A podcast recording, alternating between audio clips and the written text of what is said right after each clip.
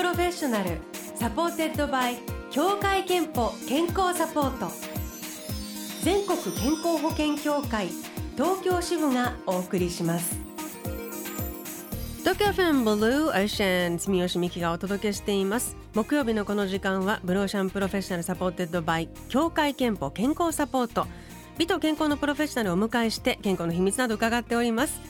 今日迎えしているのは子育ての悩みはこの春小学生になる息子を勉強好きにするにはどうしたらいいかということとおっしゃる元バドミントン日本代表の塩田玲子さんです。おはようございます。よろしくお願いします。お願いしますなんかすごいブローション聞いてくださそうなんです毎朝あの子供たちを送り迎えする時と。か必ず聞いてますね嬉しいありがとうございます、はい、でそのあの息子さんが、はい、この春小学生おめでとうございます。ありがとうございます。ちょっとね小学生上がるって多分ものすごいあの親にとっても嬉しいそうなんですよ。歴史的なそうなんですよね、ね、ただなんか本当にこう大丈夫かなっていう心配と言いますか不安もありまして、うん、本当にちょっとこう勉強好きになってほしいなっていうのはすごい思ってるんですけど。スポーツはやっぱりお好き、はい、そうなんですよね。やっぱりスポーツ体を動かすのは好きなのでまあそこはねなんかこうまあほっといても大丈夫かなと思ってるんですけど。はい、えー、さああの塩田さんはえー、オグシオペアとしてね活躍されてあと2008年には北京オリンピックにも出場。バドミントン人気競技に押し上げられた立役者のお一人でもいらっしゃいます。で引退後はスポーツコメンテーターとして活動しつつ今おっしゃったように2人のお子さんを育てるママで、えーと、小学生に上がるご長男と,、はい。えーと、長女。そうです。4, 4歳の、はい、娘がおります。はいですね。そうですねい。いろいろお話もし始める、ね、そう、あ、もうもう全然ペラペラです。ペラペラ本当におませなので、はい、もうすごい怒られるぐらいの、ね、はい。スポーツは何かされてます今はね、水泳もやってます。はい。えー、さあであの、うん、翔太さんがそんな中取り組んでいらっしゃる活動の話今日は伺うんですが、はい、ウーマンズウェイズというものです。はい、これどういうきっかけで立ち上げたプロジェクトなんでしょうか？はい、あのこれはまあ昨年3月ですね。うん、あの元飛び込みの日本代表のまあ中川舞ちゃんという方がいるんですけれども、はい、彼女とあの女子アスリートとまあ生理についてのあの取材を受けたんですね。うんうん、でそこで自分のこう現役生活の時のまあ話をいろいろしてたんですけど、はい、なんか結果まあ我慢した我慢して当然我慢一択だったよねみたいな話をしたんですよ。でじゃあそのそれをじゃあ今後女子アスリートはどういうふうにしたらいいですかっていうところでなんかもっと自分の、まあ、体を知るきっかけになってほしいし正しい知識を身につけてほしいですっていう答えを出したんですけど、うんうん、なんかこう言うのは簡単でただそういった場所っていうのがなかなかないなっていうのを思ったんですよね。で問題定義するのはすごく簡単なんですけどじゃあそれを学ぶ場所をどうにかこう自分たちが提供できないかなっていうので、うん、あのまあ、その中川舞ちゃんとかあとはあのもうあのプロテニスプレーヤーのなの杉山愛さんだったりだとかあとプロバレーボーラーの加納舞子ちゃんに声をかけて、うん、まあ、この団体っていうのを立ち上げました。具体的には今活動内容っていうか、どんなことをされてるんですか？今はあのいろんな、まあえっとチームですよね、競技関係なくいろんなチームにセミナーを行ったりだとか、うん、あとは大学とかもあのとにかくトップアスリートをメインターゲットにしてるわけではないのであのスポーツを頑張る、まあ、女の子たちになんどうにかあのこう正しい知識を身につけてほしいというふうに活動しているので、うん、あのまあ、大学の一コマとしてセミナーを開催したりだとか、まあ、そういった活動を主にやってます。いやあのトップアスリートで皆さんあの中川さんも杉山愛さんも加納舞子さんもでもなんかあのなんか競技がバラバラっていうのがまた印象的で。はい。競技を超えて、うん、しかもその水とか飛び込みの競技もね全然違う、はい、競技を超えて、うん、なんというかすごい話してみると、うん、共通したスポーツ女子ならではのやっぱり、わかるそれ大変だったよねとか、あったってことですね。そうですね。それはあると思います。だしあのやっぱりこう個人スポーツと団体スポーツだったらまた環境も違いますし、うん、いろんな問題があってでも生理って本当にもう全員が全員違うことじゃないですか。そうですね。なのでやっぱりそこはもう競技は関係なく、まあ本当にこう一女性としてみんな共共感できることっていうことがすごくあるんじゃないかなと思いますね。そのまさに女子アスリートの月経生理の問題などこれ現役選手にはどのような困難を抱えているのか、例えばご自身はどうだったのか、うん、あのもう本当に基本的には、うん、あの今を考えればすごく不思議なんですけれどもとにかくまあ強くなりたい体を鍛えたりとか、うんうん、まあ、競技力を上げるために努力はすごくするんですけどそこと自分の月経っていうのはもうかけなんて切り離して考えてたんですね。なので、まあ、ある一つの目標に向かってもちろん努力はするんですけどあのこう生理で辛いってなったとしてももうそこは我慢一択っていう感じだったんですよ。で何かきっかけ、まあ、体の不調だったりだとか、まあ、そういうのがない限りはなんかこう例えば婦人科の先生に相談してみるとか、うんうん、なんかそういうことすらなかったんですよね。でも体に及ぼす影響ってものすごく多いじゃないですか。すね、しかも毎月来る生理がどうしてここんなにもこうかけ離れて考えてしまっていたんだろうかっていうふうに思うんですよね。うん、まあでもやっぱり子供の頃からと考えて、そういう教育がないとそうなんですよね。そう思わないですよね。はい、そうなんですそうなんです。みんな誰しもが10代はその10代の時に初めて体験するから。うん後になると分かるけど、うん、やっぱりすごく体が変化していくとか、は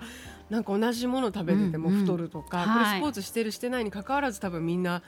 戸惑った思い出っていうのはあると思うんですけれども、はいね、この辺りその体を使って、えーまあ、勝負をしている世界だとものすごいその影響があるから。うん悩ましいというかなんか悩んじゃいますよね。そうなんですよね。で特にですね、まあ10代の若いアスリートっていうのは、うん、もうそこで今後の人生がものすごく左右されたりするじゃないですか。うん、例えば私たちの場合は、私の場合はまあ高校生の時にあのまあ全国優勝することによって、ジュニアのナショナルチームに選出されて、まあそこからこう世界に目が向いていってとか、ものすごい重要な3年間だったんですよね。うん、でやっぱそこでいかに結果を残さなきゃいけないかっていうプレッシャーもあると思いますし、でもそんな中でやっぱりそれがこう大事な大会の時に生理が重なってパフォーマンスができなくて今後につながらなかったとか本当に悔しい思いをしている人たちってたくさんいると思うんですよね。なのでできるだけやっぱりこう女性アスリートがまあなんかこういい環境で気持ちよくこうスポーツに打ち込めるようにっていうので、まあ、選手だけではなく、まあ、監督スタッフだったり、まあ、それを支える、まあ、親御さんだったりとか、まあ、いろんなこうあの方に対してもセミナーを行っていきたいなっていうふうに思ってますね。意外でしたその家族とか指導者もそこになんかあ割とそりゃそうだよねって言われてみると思うことなのに、はいうんうんそこがちゃんとこう指導とか話し合いとかが持たれてなかったんだ今までっていうことがそうですね。蓋を開けてみると意外っていうふうにそうですよね。私たちなんかからは感じてしまう、うん、なんかやっぱりこうなかなかこう自分が今日は生理なんですっていうのは、なかなかこう特に男性の監督とか指導者には言えないじゃないですか。言いづらいことでもありますし。で昨日できたことが本当に今日できないみたいなことってあると思うんですよ。うん、やっぱりこうそれはもう本当にスポーツだけではなく日常生活でも生理が始まったことによってあのすごく変化をすると思うんですけどそこでやっぱかけられる言葉っていうのがすごい重要になってくると思うんですよね。で昨日はできたのに今日はなんでできないんだっていうでもそこで実はこう生理でコンディションが整ってないっていうのをなんか言えなかったりだとかそれは当たり前で我慢することが当たり前ででもそれはもう本当に違うんだよっていうのをこう伝えたいなと思ってますね。まあ、世界レベルのアスリートだけじゃなくて、うん、そうすると本当にジュニアとかあと部活でもねあの同じような悩みを抱えていたり、はい、同じようなその今の現状があるところって少なくないでしょうね。ま、いやもう本当に同じだと思いますよ。レベルは関係なくて、はい。うんということで今日はあの女子アスリートのね、えー、悩みとメッセージもいただいていますがウーマンズウェイズの活動について伺っております。ここで一曲、えーと、塩田さんから、えーとまあ、この曲ぜひというのをいただいていまして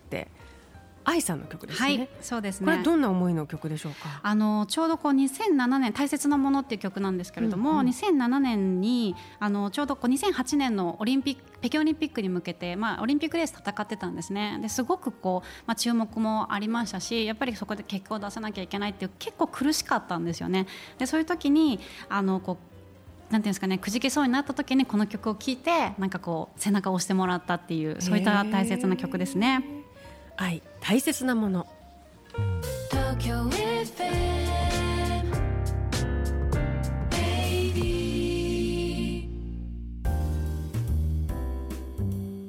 ブルーオーシャン Professional supported by 協会けんぽ健康サポート。今日は元バドミントン日本代表の塩田玲子さんをお迎えしております。えー、翔太さんにあのウーマンズウェイズの活動のお話前半伺っておりますが今日はあの皆さんからもスポーツ女子の悩みを翔太さんいただいていまして、はい、えーと、ぜひいくつかあの翔太さんにも、あのー、聞いていただきたいという。まず杉並区の27歳草勘さん。小学生の頃新体操をしていました。かなり厳しい練習だったことと食事制限を含めたダイエットをしていたことで将来的にホルモンバランスが崩れて影響が残るかもと言われていました実際処刑が高校生まで遅れ来た時には12ヶ月止まらず結構苦労しました、いまだに生理不順常に貧血に悩まされています、うん、真剣にスポーツをするにしても成長期の無理なダイエットは絶対にやめた方がいいと今は思っています、うんいただいています。いやもうまさにねこういった本当にこう特にこう審美系のあの、まあ、体重がこう軽ければいいっていう、うん、まあ、競技だったりとか、うん、まあ、長距離のあの競技の選手っていうのは本当にこういった悩みが多いんですよね。やっぱりその時は、まあ、競技に夢中でやっぱりこう、ね、そこになかなか目を向けられないんですけれどもやっぱね大人になった時に気づくことってすごくあるのでそれをできるだけなくすためにもやっぱり関わる大人その、まあ、若い女の子たちに関わる大人が意識を高く持ってやっぱその長い人生を見て考えてあげなきゃいけないなっていうのはすごく感じますよね。まさに先ほどご紹介したみどみどりさんからはあのー、中学生になる娘さんがスポーツ好きで、こうテニス部に入りたいそうなんですけど、はい、自分が文化部だとどうフォローしてあげていいのかサポートしてあげていいのかわからないと。おっしゃってるんですけど、うんうん、大人が周りの大人ができることってどんなことなんでしょうか、うん、まあ、まずは一つはあの本当そうやってこう正しい知識を身につけてほしいっていうのはあるんですよね。うんうん、あの特に、まあ、あのお母さんっていうのは同じように生理があって、同じようにこう分かると思うんですけどでも自分と娘は全く違うっていうのは感じてほしいんですよね。はい、で、まあ、知識を身につけるっていうのも大事なんですけどあともう一つすごく大事にしてほしいのはあの食事の部分ですね。うん、あのやっぱりこう食事ってもちろんバランスのいい食生活を身につけるのは大事なんですけどその、まあ、例えばこう部活に始まってあのこう食べる量が極端に減ってきたなとか、うん、なんか普段は完食してたのに残し始めたなとかっていうのは結構いろんなバロメーターにつながると思うんですよ。でそれがあのこう精神的なものなのか、まあまあ、それかもしかしたらもうあのダイエットをしてるとかいろんなことがあると思うんですよね。なのであのそこはすごくこう重要視してあのこう見ていてほしいなと思います。やっぱり食べるものが少なくなるとあのその利用化のエネルギーっていうのがすごく不足して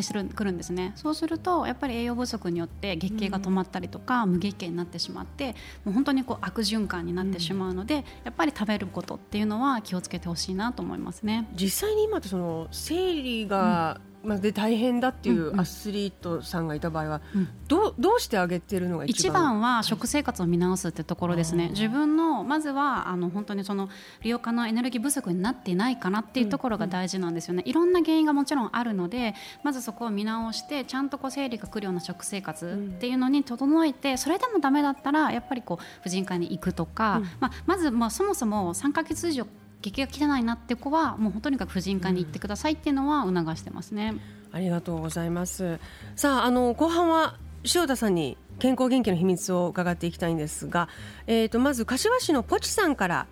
今まで夜更かしが習慣化していましたが今年から寝る前にスマホを見ないようにしてストレッチや本読んだりする時間に変えるようにしましたと。はいえー、眠りに入るねあの習慣を変えているというリスナーからのメッセージもあります、うんうん、ありがとうございます。翔太さんはいかがですか？あの食生活とか、何かしゅそういう習慣とか、うん、もう私はあの一番大事だと思ってるのは睡眠なんですねはい、なので、まあ、バランスのいい食生活ってもう大前提にあるんですけどもうとにかくあの子どもたちの睡眠もそうですし自分の睡眠もそうなので、うんうん、あの寝るようにはものすごく心がけてます。なので特にとんそんなに特別なことって正直やってないんですけどでもこう振り返ってみると本当に食生活と睡眠とっていうこう乱れがないんですよね。なので多分それが本当に一番健康で元気に入れる自分の秘訣なのかなと思ってますね。何時ぐらいに寝るんですか？えっと、もう本当に 週の半分ぐらいは子供たちと一緒に寝るので9時ぐらいには寝てます。すごい朝結構早く起きるんですね。はい。へえ。そうなんですよ。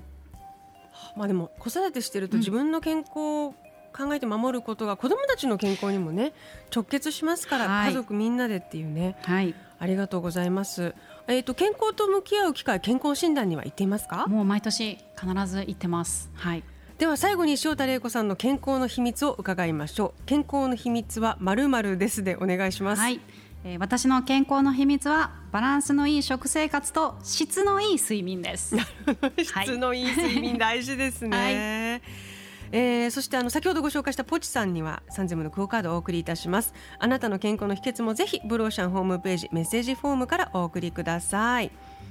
えー、今日は塩田玲子さんが取り組むウーマンズウェイズのお話伺いました。あのまだまだねあのやっぱり具体的にもっとこういうこと知りたいとかあのいうこともあると思います。まだなんかサイトを今立ち上げ中そうなんです。はいもうもう本当にもう間もなく立ち上がる予定ではあります。ねそうすると、はい、あのもっと参加あできる場が増えると思いますが、はい、今のところはインスタグラムアカウントがある。そうなんです。でそこで一応活動報告っていうのはあの少しやっているので、うん、あの本当にホームページも立ち上がり次第そこで報告させていただくのでもっとこう皆さんとコミュニケーションが取れるような場っていうのを作ろうと思っています。質問ができる機会とかもそうですね。そういうのもはいあのなんかできたらいいなっていうふうには思ってます。多分ねあの個別具体的なこと、この時間ではお答えしきれなかったこともあると思いますので、えー、自身がスポーツ女子であるとか周りにそういうお子さんがいるという方、えー、ぜひこのウーマンズウェイズこれからも注目してください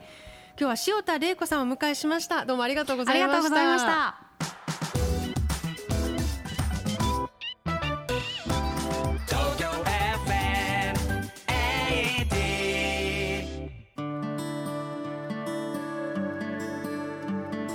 あなたの健康をサポートする協会憲法東京支部からのお知らせです。日本人の20歳以上の2人に1人は高血圧と言われています飲酒や運動不足も高血圧の原因ですが最大の原因は塩分の摂りすぎです。お醤油やソースはかけずにつけること。味付けに生姜やレモンを使ったり麺類の汁を残すだけでも塩分を控えられます。また高血圧は自覚症状がほとんどないため毎年健診を受けることも重要です。協会けんぽからのお知らせでした。